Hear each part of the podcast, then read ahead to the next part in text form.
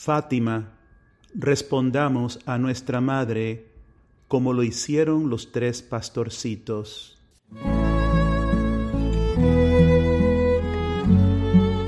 Querida familia, hoy queremos poner nuestra atención en la Virgen Santísima que nos dio unos mensajes muy importantes en Fátima.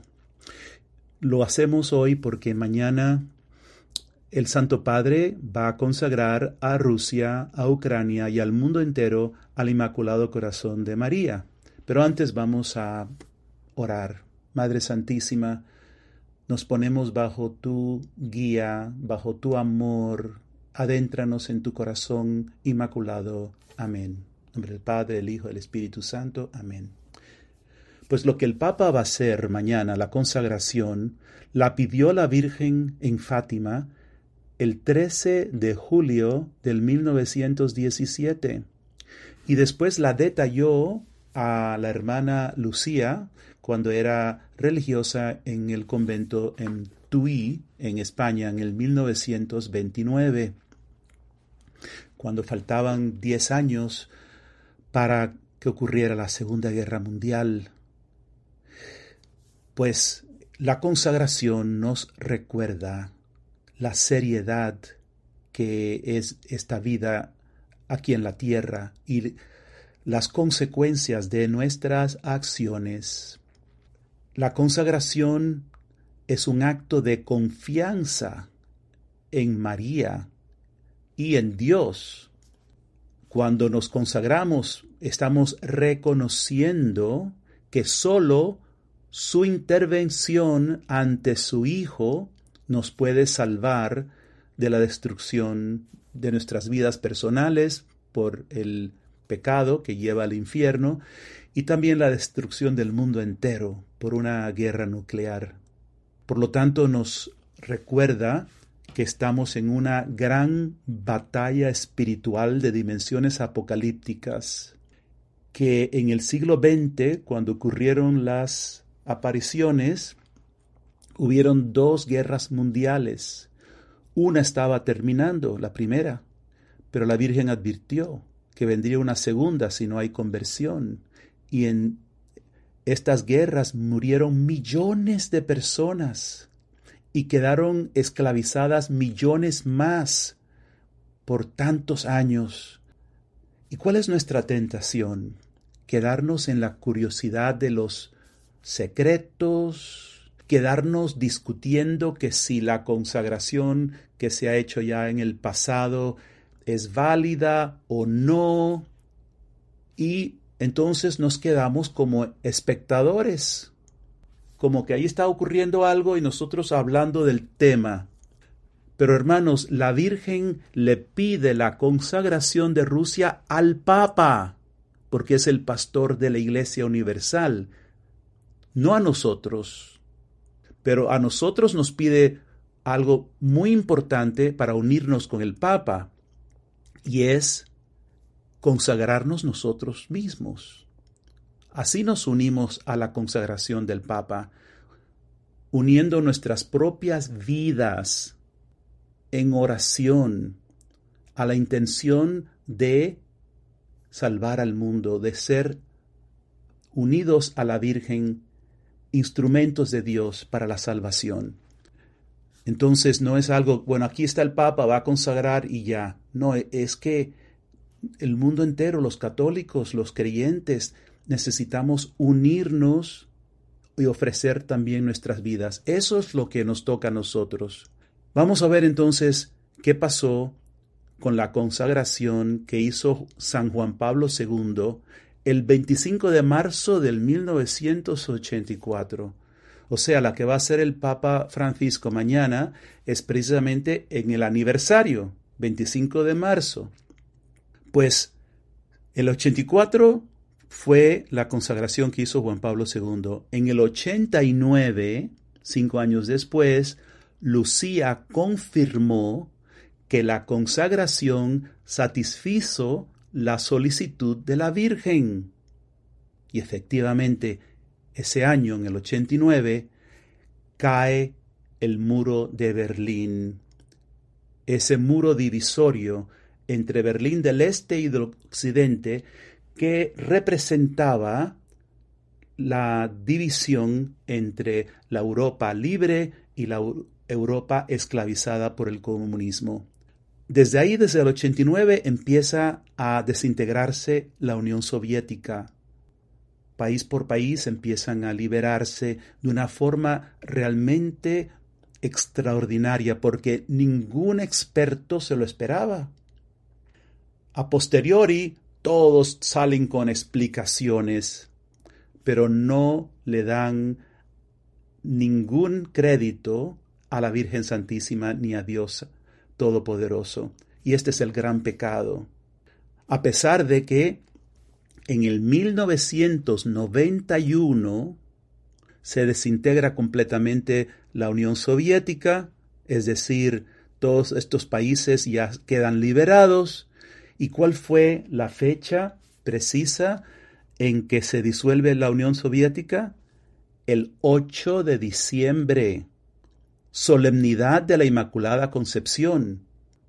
Queda como signo, porque seguro que el señor Gorbachev en Rusia no estaba pensando en la fiesta para hacerlo, pero Dios sí, y así ocurrió como testimonio, esto es la obra de Dios.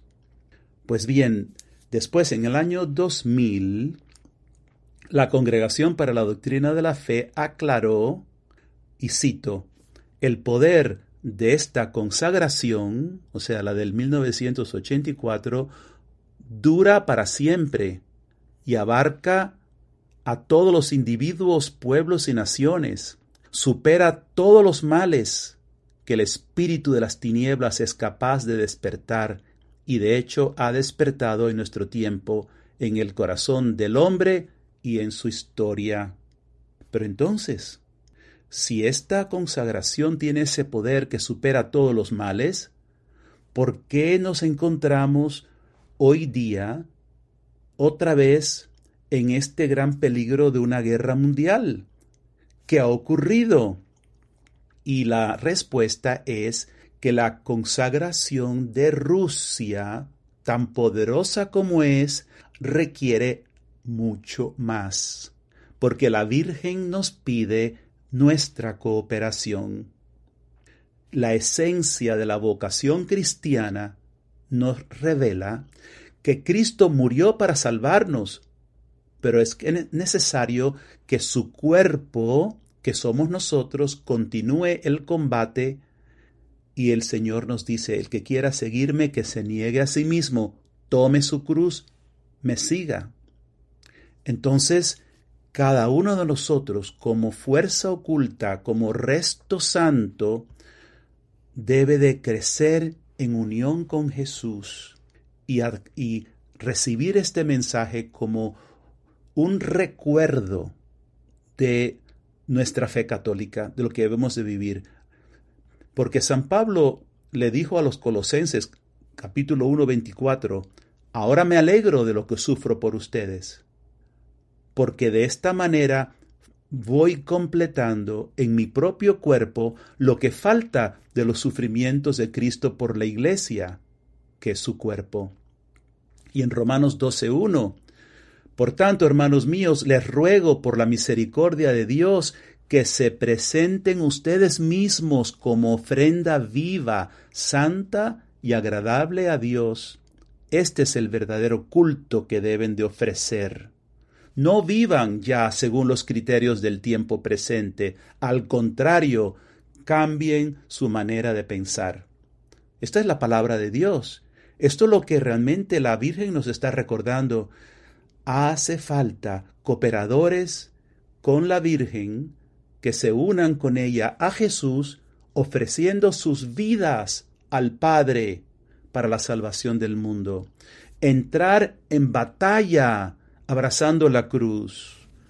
Por eso también San Pablo le dice a los Romanos capítulo 13, vistámonos con la armadura de la luz revístanse del Señor Jesucristo, vamos a la guerra. Entonces el Papa como cabeza, consagra el mundo, consagra Rusia, que es un foco de propagación de errores, pero todos nosotros tenemos que unirnos haciendo nuestra parte. Ahora, pongan atención a esto. Cada vez que el Señor nos revela la verdad, también nos ofrece modelos que lo viven para que podamos entender el mensaje. Por ejemplo, Él proclama el Evangelio, pero Él mismo es Evangelio. Si queremos entender, por ejemplo, las bienaventuranzas, miremos la vida de Jesús, porque Él es el que las vive con todo su ser. Entonces, cuando le va a dar al mundo el mensaje de la divina misericordia, nos presenta también a Santa Faustina, que es la que vivió plenamente confiada en Dios. Entonces, si fuéramos solamente a recibir el mensaje, lo que hacemos es que lo diluimos, lo acoplamos a lo que nos parece, según nuestras heridas, nuestra cultura, y queda bastante distorsionado. Pero cuando la vemos a ella, a Santa Faustina, cómo vivió el mensaje, entendemos cómo hay que vivirlo. Pues igual ocurre con los mensajes de Fátima. No es suficiente los mensajes. Dios nos dio tres testigos que se llaman Lucía, Francisco y Jacinta. Y fíjense que son tres pastorcitos niños que responden con vida heroica para salvar almas. Jacinta Marto apenas había cumplido siete años cuando las apariciones. Francisco con nueve años Lucía la mayor, diez añitos. Si estos pastorcitos viven los mensajes plenamente, Jesús nos está diciendo, no hay pretextos, no hay excusas, tú puedes hacerlo, tú puedes vivirlo, y ellos te van a mostrar cómo hacerlo. Estos niños son el ejemplo. Pues bien, Vamos a ver rápidamente un poco de los mensajes. El 13 de mayo, en la primera aparición, los niños le preguntaron a la Virgen si Amelia, que era una adolescente que había muerto, si había ido al cielo. La Virgen le respondió, estará en el purgatorio hasta el fin del mundo. Los niños se quedaron impresionados con esto se, dieron cuenta a esa corta edad lo seria que es la vida, lo importante que es vivirla en Dios. La Virgen les dijo, ¿queréis ofreceros a Dios para soportar todos los sufrimientos que Él quisiera enviaros como reparación de los pecados con que Él es ofendido y de súplica por la conversión de los pecadores? Ellos, los tres, respondieron, sí, queremos. En ese momento se ofrecieron y vivieron después toda su vida como almas víctimas de amor es lo que la Virgen está pidiendo en Fátima, almas víctimas de amor como los tres pastorcitos. Porque ahora ella nos pregunta a nosotros, ¿quieres tú ofrecerte? ¿Quiero yo ofrecerme y soportar todos los sufrimientos como reparación por los pecados con que Jesús es ofendido y por conversión de los pecadores? Ojo, no les está diciendo que sufran por sufrir, sino que aquello que está en el curso de sus vidas lo vivan con todo amor sin contar el costo, vivir todos los sufrimientos. Y además de eso, los niños aprendieron a ofrecer sacrificios y penitencias, hacían ayunos severos, se ponían un cordón apretado en la cintura y hasta la Virgen les pidió que no se excedan en los sacrificios, porque querían hasta dormir con, con este cordón que era muy apretado. Entonces, la cuestión es, la Virgen nos pide total entrega, apasionados de amor por salvar almas, por reparar por tanto que se ofende a Dios. Pero esto no es lo que todo matrimonio busca. El día de la boda, ¿qué se dicen el uno al otro? ¿Estás dispuesto a amarme? las... Estoy dispuesto a amarte en las buenas, en las malas, en la salud, en la enfermedad. Todos los días de mi vida es un ofrecimiento que el esposo hace a la esposa y la esposa al esposo. Es con esas palabras que el sacramento se efectúa. Se unen, se hacen uno en el amor para el resto de, de sus vidas, para caminar juntos hacia el cielo y el Señor entonces derrama enormes gracias. Pues nosotros, la Virgen nos está pidiendo que nos casemos con Jesús. Esa es la invitación de ella. ¿Quieren ustedes entregar sus vidas de esta manera?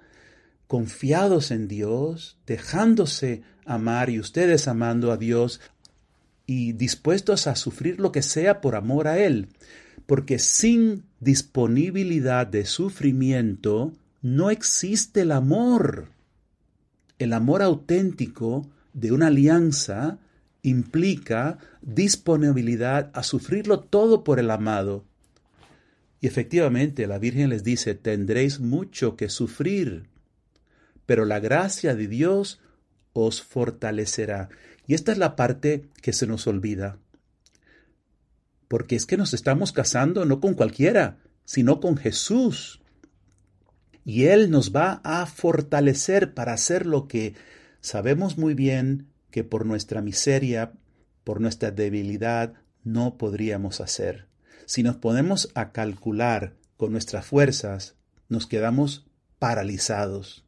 Nos pasaría como el joven rico, que se fue triste, aunque era buen, buen joven, pero no comprendió que esa mirada de Jesús le estaba comunicando fuerza para poder vivir lo que Jesús le pide.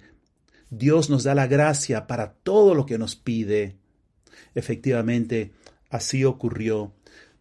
Dice el relato de Fátima que, diciendo esto, la Virgen abrió sus manos por primera vez, comunicándonos una luz muy intensa que parecía fluir de sus manos y penetraba en lo más íntimo de nuestro pecho y de nuestros corazones, haciéndonos ver a nosotros mismos en Dios, más claramente que lo que nos vemos en el mejor de los espejos. Se vieron en Dios. Esto es adquirir una iluminación que nos da autoconocimiento porque vivimos engañados, con caretas, nos inventamos una identidad, nos creemos ser lo que no somos, o estamos llenos de miedos y de complejos y de heridas. Cuando la gracia de Dios viene a nosotros y nos vemos en Dios, nos vemos pequeñitos, nos vemos con nuestra miseria, pero nos vemos en Dios vemos la gracia de Dios que nos potencia, que nos libera. Somos hijos, hijas, capaces de vivir la vocación que nos pide. Y así pues ocurrió. Y ellos, por su parte, responden. Dice entonces, con un impulso interior que nos fue comunicado también, caímos de rodillas repitiendo humildemente, Santísima Trinidad, yo te adoro, Dios mío, Dios mío, yo te amo en el Santísimo Sacramento. Esta fue la respuesta de esa gracia que los invadió. Ya el ángel, antes de la primera aparición, los había preparado, les había enseñado a orar de esta manera, decir te adoro, y les había mostrado a los niños la Eucaristía y les había dado la comunión. Esta fue la preparación del ángel. Ahora ellos, con la gracia de Dios, lo están viviendo. Entonces fíjense que ya desde el principio el mensaje de Fátima está centrado en la Eucaristía, en intimidad con Jesús mismo, y es lo que nos ha faltado mucho. En dos años de esta pandemia, cuánto nos hemos debilitado, porque es la primera vez en la historia de la Iglesia que la mayoría de los católicos no han podido recibir la Eucaristía por largo tiempo. Esto había ocurrido en persecuciones en zonas, pero ha sido algo ahora universal que ha ocurrido terrible, que nos hemos apartado de la Eucaristía y muchos no han regresado siquiera. Entonces, claro que entonces el enemigo toma ventaja. Entonces tenemos que volver a la Eucaristía como centro y nunca apartarnos, aunque participar en la Eucaristía requiera grandes sacrificios, estar dispuestos a hacerlos como nos pide la Virgen. Entonces,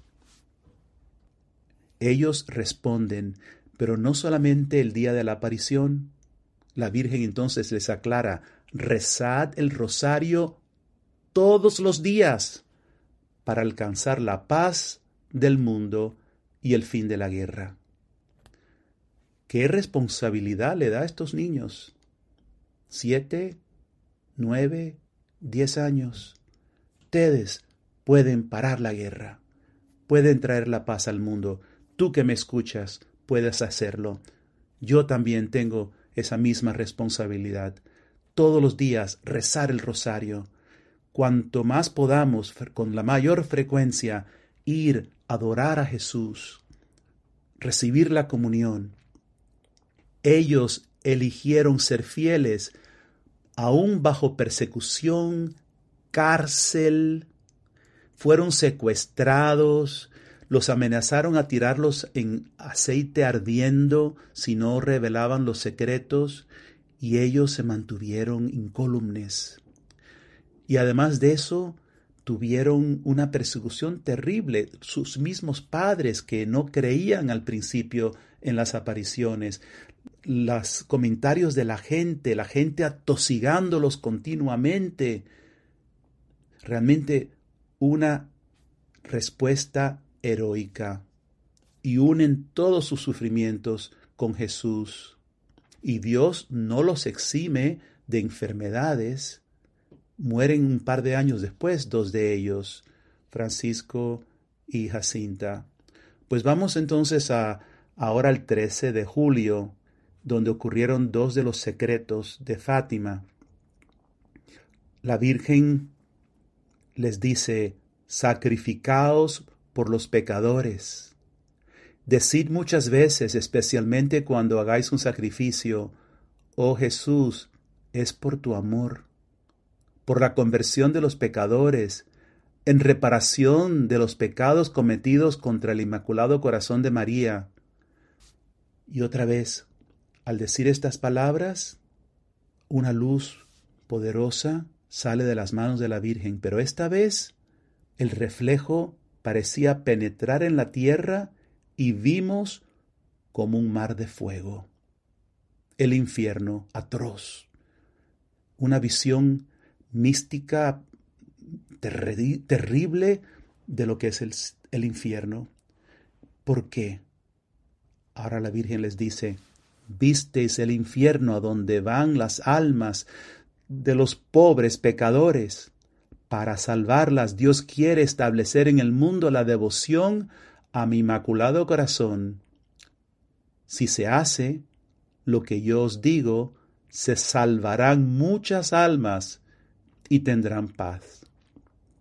Entonces, en resumen aquí, la Virgen señala un problema, la falta de conciencia del pecado, la seriedad de pecar y el peligro donde esto lleva el infierno y nos enseña cómo responder.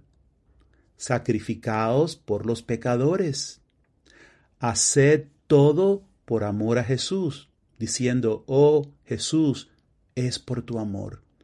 Todo lo vivimos cada día, Jesús, lo vivo contigo por tu amor. Y la devoción a su inmaculado corazón, que no es simplemente algo sentimental, no es un resguardo, significa que queremos que nuestro corazón, unido al de ella, sea toda una oración de amor a Jesús, con Jesús, con Jesús al Padre, o sea, ser almas víctimas de amor. La devoción al Inmaculado Corazón es unión con el Inmaculado Corazón, abrirnos a la gracia de que nuestra vida sea una ofrenda agradable a Dios con la Virgen. ¿Cómo respondieron los pastorcitos? ¿Con qué profundo amor, completamente, con todo lo que tienen en su corazón? ¿Cómo respondemos nosotros? ¿Qué ha pasado en el mundo? ¿Rezamos ya el rosario todos los días? ¿Tenemos hambre de la Eucaristía? Hermanos, en la historia de la Iglesia, en las persecuciones, los católicos se arriesgaban la vida por recibir la comunión. Nosotros, por miedo a un virus, un miedo que muchas veces es irrazonable, hemos dejado a Cristo en la Eucaristía. Pues bien, vamos a la segunda parte del secreto. La Virgen dice, la guerra pronto terminará. Se refiere a la Primera Guerra Mundial. Pero si no dejan de ofender a Dios, comenzará otra peor. Cuando viereis una noche alumbrada por una luz desconocida, sabed que es la gran señal que Dios os da de que va a castigar al mundo por sus crímenes, por medio de la guerra, del hambre, de la persecución de la Iglesia y del Santo Padre. Para impedir eso, vendré a pedir la consagración de Rusia a mi Inmaculado Corazón y la comunión reparadora de los primeros sábados. Si se atienden mis deseos, Rusia se convertirá y habrá paz. Si no, esparcirá sus errores por el mundo, promoviendo guerras, persecuciones a la Iglesia. Los buenos serán martirizados y el Santo Padre tendrá mucho que sufrir varias naciones serán aniquiladas. Por fin, mi inmaculado corazón triunfará. El Santo Padre me consagrará a Rusia, que se convertirá y será concedido al mundo algún tiempo de paz. Entonces aquí la Virgen señala un problema también. Dice, si no dejan de ofender a Dios. Quiere decir que antes del comunismo, porque el comunismo todavía no había triunfado en Rusia, las apariciones fueron el mismo año, pero un poquito antes, el pecado ya estaba. Y los crímenes de que ella habla, porque dice que Dios va a castigar al mundo por sus crímenes, ya estaba eso ocurriendo. De manera que no es solamente el comunismo. Toda ideología rebelde contra Dios está causando este desastre. Es interesante que el arzobispo de Cracovia, de Polonia, recientemente ha dicho, eh, en esta guerra que estamos viviendo de, Ucrania, el, Rusia está atacando, pero ¿cómo está Europa? Europa ha perdido su identidad cristiana, ha perdido su identidad, su misión. Ustedes saben la depravación que está pasando en el occidente, en, también en Estados Unidos, en Australia, etc.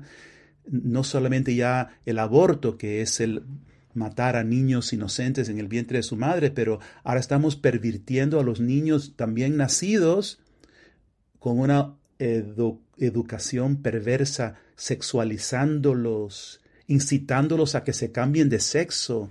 etcétera, etcétera. Entonces ya los errores se han propagado. Como dijo la Virgen, ya ha pasado. Entonces, como dijo también uh, Carol Botila, antes de ser papa, unos años antes, estamos en la, en, en la, confrontación final entre Cristo y el anticristo, la iglesia y la antiglesia, y ya la realidad que nos toca vivir de, de las consecuencias son inevitables, pero con nuestra oración se pueden mitigar.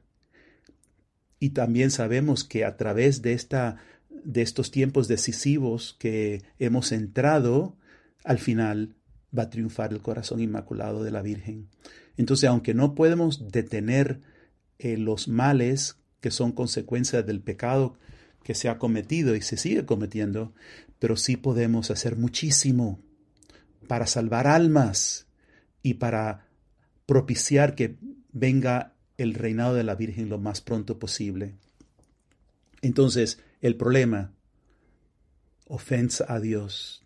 El peligro, la guerra, que se sigan propagando los errores, llevando al hambre, la persecución y la pregunta, ¿cómo responder? Pues la Virgen nos dice consagración a Rusia, la cual ya se hizo, dejar de ofender a Dios, lo cual todavía no se ha hecho, y la comunión reparadora, volver a Cristo, eucarístico, lo cual pues muy pocos lo estamos viviendo, ¿verdad? Y les exhorto de todo corazón, adoremos a Cristo en la Eucaristía, hagamos el propósito de darle prioridad, de estar con Jesús Eucaristía y ir allí como iban los pastorcitos para estar con Jesús, conscientes, estar en Dios. También está el tercer secreto, no tenemos tiempo para eso, está en el libro de nuestra comunidad, El Camino Sencillo de Unión con Dios, que lo pueden bajar de gratis en amorcrucificado.com. Ahí también está todo el camino, que es un modo que el Señor nos ha demostrado para vivir más plenamente esta vida como almas víctimas de amor.